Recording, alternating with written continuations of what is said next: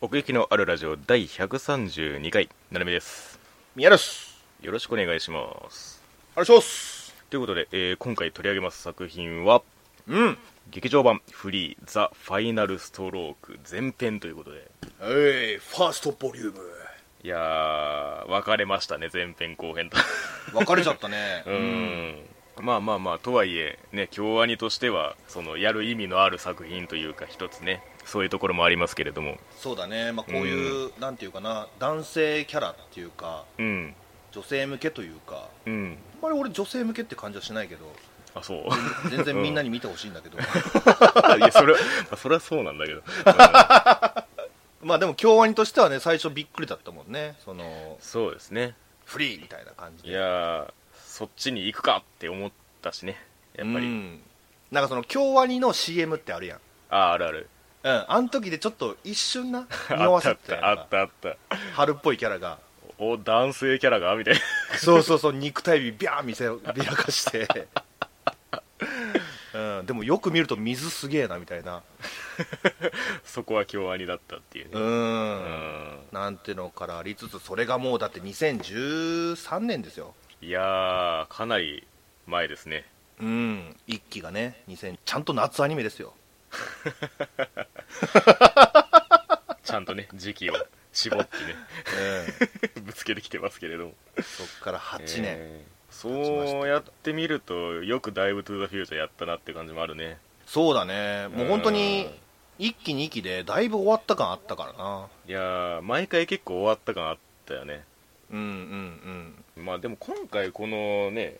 劇場版フリー「ザ・ファイナルストローク」を見て思ったのははい全部無駄にしてないなっていうのはやっぱり感じましたねそうだうねんやっぱりキャラ集合のお祭り感もその、まあ、ラストっていうことも意味合いも含めてもありましたしうん、もちうろんんやっぱり全部やってきたからだなって思いますねうん、うん結構だから回想し回想シーンとまではいかないかもしれないけど カッまあトみたいなね、うんうん、挟まってたじゃない、うんうんこういうことがあって今があるんだよっていうあったあったってうん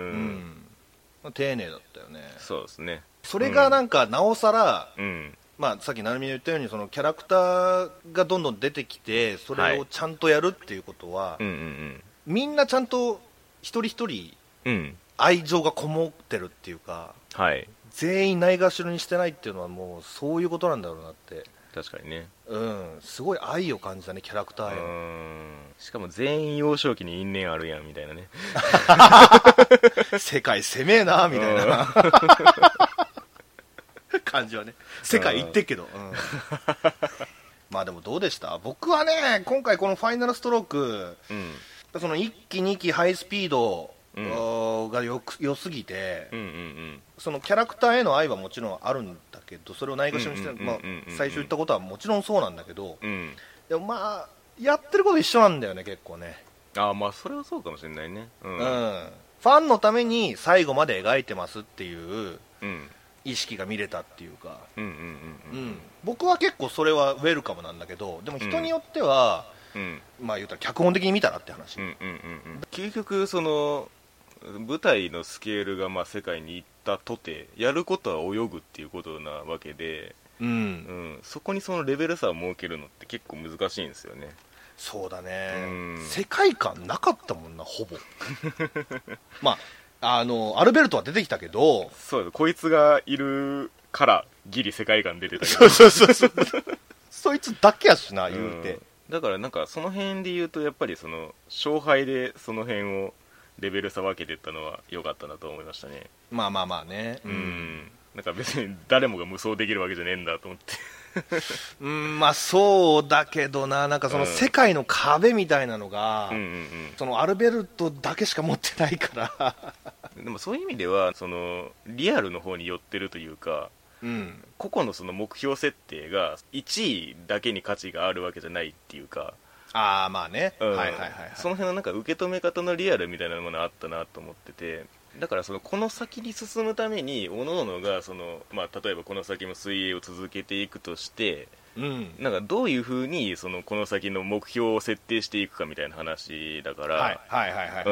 ん、その辺のその試練の与え方というか、うんうんうんまあ、究極まあ世界であることはまあ重要じゃないかもしれないですけどやっぱりそまあの、そうねここまでやってきたからもうそれしか残ってないみたいなところはあり ますよねその次どこでやんのっつったら世界しかねえみたいなそうだね、うん泳ぎ続けるためにはやっぱりプロになるしか道はないからねそうですねその辺ねりんちゃんがね言ってましたけど最後の方でうん明確に、はるかはうん本当そにうそうそううん全然変わんないっていうかそう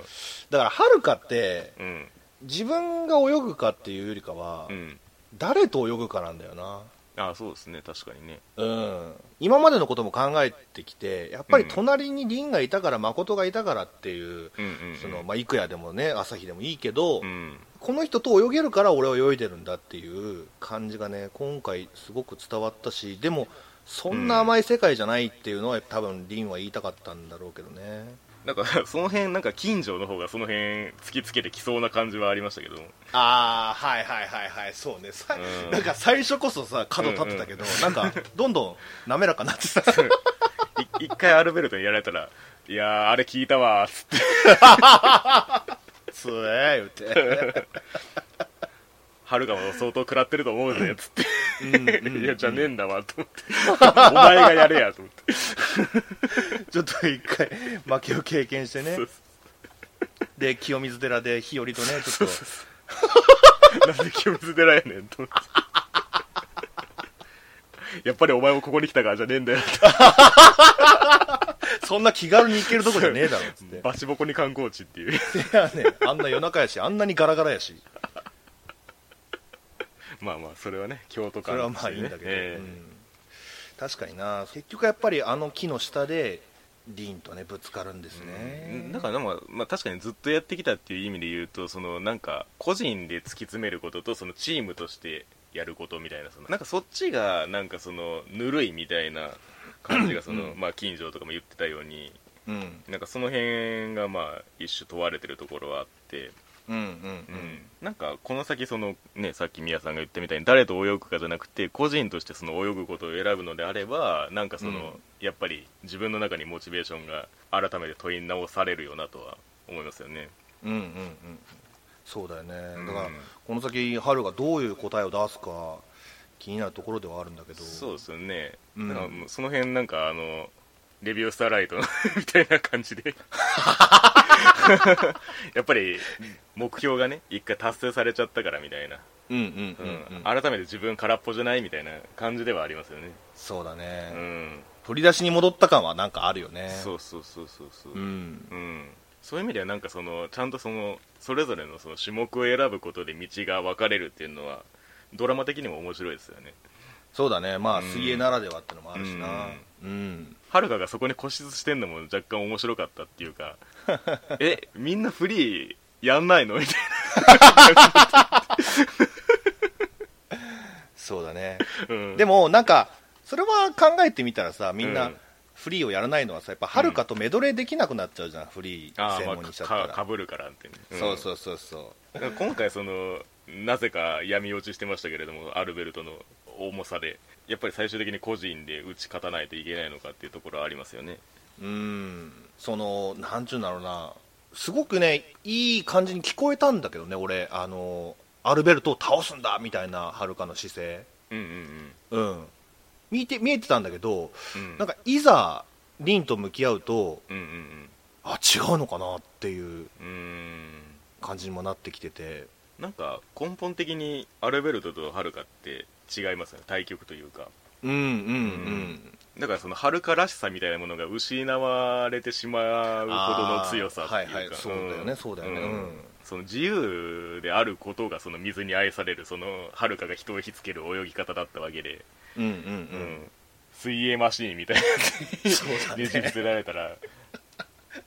あれ、プールじゃなくて、もう水槽やもんな、 泳いでたところ。アルベルトが泳いでたところ。もっと早くもっと強くみたいなロボ、何、もうロボットなの、みたい な。ねスポンサーにね、なんか作られ、お前は作られた存在だ、みたいな、うんちょっとなんかネルフ、ネルフホームみたいな感じのそ見うえそう方でしたすねね。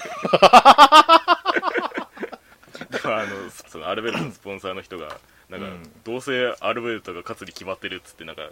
結ね見てなかったもんね そういやお前がそれやれって言ったんじゃんどうせってなんだよと思っていやーねーだそ後編でねやるとしたらそこだよねいや本当にねうん、うんアルベルトもやっぱり見たこともない景色見せてあげないといやそうそうまあそうなんよね結局ねうんうんみんなはるかによって見見せてもらってたから、うん来たからまあ若干その片鱗ありましたけどねちょちらっと見えたかなみたいな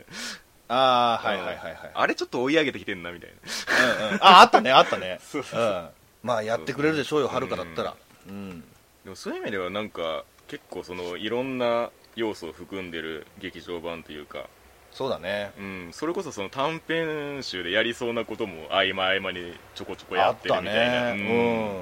いや本当にキャラクター一人一人をさ、うんその忘れてないからそうですね俺好きだったのはあの、日和とうんあと宗介うんうんああそうですかねうんと誠だよちょ誠勝負しねえか言うてあああった3ね人でやるとこあーあそこよかったな男はバックだろ言うて そうそうそうなのといやあれは多うん分誠が現役引退してるから気使った結果だと思うけどねまあまあねまあそう思うとまあ日和も丸くなったなみた いな日和しかも勝ってたしなそうだね やっぱり現現役感はありましたねせやなうんうんあとそのなんだろうそのグループもそうやけど、うんまあ言ったら世界に行ったはるかと凛とあと郁也うんうんうんの恋人じゃないけど、あ その対になってるのが面白いよねそのなんかあのー一人じゃない感じがねー微妙な低空飛行でもやっぱまあフリーはこうだよなって確かにねその辺はフリーの面白さでもあるというか、うんなんか結構その初期メンバーというかその最初のテレビシリーズの絆こそが最強みたいに見えがちですけどこういうあシそリうーズそうものそっうそてうそう、うんうん違うんだよねねやっぱりそれぞれが見たそれぞれの側面っていうのがあって、うんうんうん、うんやっぱりそいつからしか見えないものもあるっていうかそうだよねうんうんでもたまに帰ってきたりするやんその最初のなんか原点みたいなそうだね俺だからあの電車のシーンとか大好きだしあ、ま、マジで狙ってますよねあのカットあれね、うんえげえげつなすぎるあのめちゃめちゃイケメン並んどると思ってあ そこかよ一つの石にずらっとな うんだからなんか巻き戻ってる感じがするっていうかね、ああねうん、うん、最新からその だかそうですね子さんら一瞬で言うたらそのハイスピードにメンハイスピードのメンバーになったのは個人的には熱かったな ああなるほどねうん、はいはいあのだから4人ですようんうんはるか郁也誠朝日僕本当にハイスピードが好きだから、うんうんうんなんかちょっとでもそういう人のためなのかなって思わせるようななんか一瞬だったけど、そうだねうん、そういう意味ではその関係性を全員全キャラクター並べたらすごいその複雑になるというか重なる範囲がそれぞれで違ってるからそうだね よくこの一本になんか全部の要素入れたなっていう気はしますよねちょっとねなんか「ライブ・トゥ・ザ・フューチャー」の時もなんかそんなこと言ってなかったっけああでもやっぱりそういうことなのかもしれないねうんでも確かにだからそのやっぱりドラマを作ろうと思ったらやっぱりキャラクター絞った方が全然楽なわけですよ、はいはいはいはい、うんだからそう今回も思っ「ライブ・トゥ・ザ・フューチャー」の時もちょっと思ったかもしれないうんうけんど、うんうんあのーメインはうんそこじゃないのかもしれないよああそうそうそうそういうことなんですようん、ううんだからそういう意味ではなんか配給とかとも結構ニュアンスが近いというかああねそのうんうん相手校というかそのカラスの以外もちゃんと成立してるっていう感じともちょっと近いなと思っててはいはいはいはいはうい、んかつだからそのそれぞれがなんかそれぞれの未来を歩んでいく形というか、うんうんううんん、なんかその進路を決めていくみたいなニュアンスも含まれてるし、うんうんう、ん、なんかその誠がそのなおのもとでこう学ぼうとするというかなんかそのサポート側としてこうそうだね成長しようとする側面があって、なんかそれもなんかこのラインでそのちょっとした師弟関係があるのもなんか熱いなっていう気もするし、うんうん、そういう勝ち負け以外のところにその進むべき道があるっていうのはなんかでかい気がするんですよねうんうんうん結局そのドラマってその試合の場面がピークになりがちだから、うんうん、最終的にだから後半をまとめるにあたってもその辺はね取り上げられそうではありますよねそのそれぞれのっていううんうんううんんだってあんまりその泳ぎに対してのその具体的ななんか凄さみたいなのってそこまで言ってないからねそうですねうんなんかそれこそコーチとかが言いそうな感じではあるんだけどだからなんか最初の方に冒頭にあのなんかインタビューみたいなはるかに対するコメントかなあれうんをやっていく中であの五郎ちゃんか笹部五郎はいはいはいあありましたね、がなんかその人生変えられた的なニュアンスのこと言ってたじゃないですかだから見たこともない景色見ちゃったんでしょそうそうそうそうだからなんかそのそのレベルでその周りの人間自体がそうなってるわけじゃないですか、うんうんうん、一緒に泳いだとかだったらまだわかるんですけど、うんうんうん、それだけじゃないかなっていうそう,、そうそうそうそうはいはいはいはいなんかそれだけのそのはるかを中心としたその遠心力じゃないですけどそういう力が働いてて、ううんん、なんか結果それで突き抜けていってくれればすごいいい作品になりそうだなって思いますねそうだねうん、なんかさちょっとなんかメタっぽいかもしれないけど、うんフリーってうん想像できるんだよねうん最終的にはこうなるんじゃねえかっていう、まあそのあーはいはいはいレースのまあワンシーンとかでもいいけど、うんうんうんうんでそこでなんかみんなが応援しててみたいなうんそういう一つ一つのなんか想像してくることをうん超える理由はやっぱり京アニなんだよね、ああなるほどうんうん、そこで描いてきたいたもの以上のものが映るからうんうんうんうんうんすごいんだよね、そうですねうん、だからフリーの魅力って、まあ、さっきキャラ愛とかも言ったけどうん分かってても面白いんだよねまあまあ確かにもう究極単純に言ってしまうと見れてしまうっていうのはあるんですそようねまあそうだねうん、うん本当にその映像美だったりうんかっこよさだったりうんうんうんうんうん、惹かれちゃうんだよな本当にこいつらにうんだからやっぱそういう意味ではそのこんだけね長く続いてきたシリーズとしてここまでちゃんとその作品としてその一貫してるっていうのはでかいですよね、うんうんそれがその姿勢がそうですうね、んまあ岩飛びの面々もね、まあ地味に出てきてたねい結やー構ね本当にねううんんなんかあのシーンでちょっと思い出すのははるかがね、はいまあ、誠もそうか帰ってきた時に、うんなんかその時のノリになるじゃん、ああはいはいはいうん、あのなんかねホーム感がねすごいうるっとき たな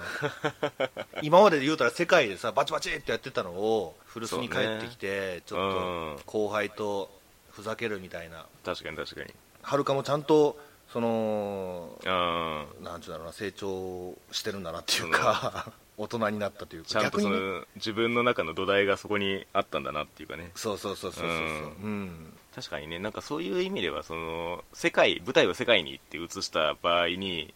結構その長い期間の別れみたいなニュアンスを出しがちじゃないですか物語って、はいはいはいはい、うんでもこれ結構戻ってくるから、そうだねう、ん、そういう意味ではなんかこっちにその自分の居場所を大事にしてる感はありますよねそうだね、うんいつか帰るところみたいそなうそうそうそうそうそうついこの間までシドニー行ったのにワンカットでもう部室帰ってきたよね、いつの間にってまあ、今後に期待するのはなんかね、はい最後のさもう本当にエンドロールも終わった後だけど、後はいは半いが始まりますよって時にあーありましたはねる、かちょっと大人になってたじゃんああはいはいはいうんだからその4年後をやるのかなっていうか次の世界ああ はいはいはいうんって睨んでるけどねなるほどね、まあ、ある程度そのね成長の期間も設けないとっていうところはありますしねそうそうそうそうそうそうう、うんんもうそうなると近所がちょっとねもうなんか、確かにな影完薄全くなってくるなにそうかかませでしかなかったっていうん、でもこいつもさなんかありそうなんだよねなうんいかやーあれだけ恩師ねがうん恩師がいるような感じそうですねなんかコーチの教育方針のせいでぶっ壊れたなんかがあったみたいな感じですけどねうんうんうんうんそこもやっていくんだろうよそこはねやっぱり関係性でやっていくんでしょうしねうんうんじゃなきゃあんだけ幼少期の夢見ないしねそうだねうんこいつ掘り下げますよっていう感じだったねそうそうそうそうそういかにもいやでもなんかあれだけでなんかその面白さみたいなのが出るってすごいですよねなんかワクワクするっていうかなんか水泳に出会ったぞっていう感じなの そうそうあのそ感うじそれもそうやしうん誰と関わってんだっていうねあー絶そうね対うんいるやうんうんうんん見渡せば誰かに当たるっていうそうそうそうそうそうそううん日和だったからなそれちゃんそうとですねううんんいやーでもねやっぱり京都アニメーションすごいっすねうん、見すぎてちょっと普通になってきてるけどうんめちゃめちゃすごいと思うんだよねこれそうですねうんやっぱフリーってその本当に8年前の話とかになるけど、うん水なんだよね本当にそうだねうんだから8年経ってこうのん新作でもそこはちゃんと気使ってたし、うんうんなんならアップグレードされてたし、うんうんまあそうだねうん、水の表現っていうのはね、うんこれが終わっちゃうんだっていうのちょっと悲しさもあるけどもそうですねだからどうしてもそのこれまでのそのシリーズを見てきた人向けにはなるというかそうだねうんやっぱりすごい全方向に目配せをしたそのラストですよっていう作品でもあるので、うんうんううんん、なかなかまあここから入るのは難しいかもしれないですけどそうですねでもそれでもまあさっき宮さんが言ったみたいにそういうその京アニとしてのその映像作品として見る価値のある作品でもあるのでうんうんうんここで一気に頭を殴られてその過去作を一気に見るとか全然ねいいと思いますいやのありですよううんなんなら編あの総集編みたいな感じにもなってるからその劇場版はねそうだねだから全部総集編でさらってもいいかもしれないねそうそうそうそう、ううんでもやっぱ一番見てほしいのはハイスピードか なあ見たくなってきためっちゃこれねやっぱ見直したい感はあるんですよねそうなんだよね目まぐるしいので誰が誰だっけせやねそうそうそうそうそう、もう本当新幹線のようにフラグ回収していくから、そうそうそうそうまあ後編が2022年4月となっておりますけれども今のところねうん、ん結構開くね、結構開くんですよそんなところですかはい、まあ本当にね、あのー京都アニメーションの劇場版がはい見れたということそうでにすね本当に感謝したいです。うんということで奥行きのあるラジオ第132回劇場版フリーザ・ファイナルストローク前編のお話でございましたあ見たこともない景色見せてやるよ。りがとうございましたごめんなさい。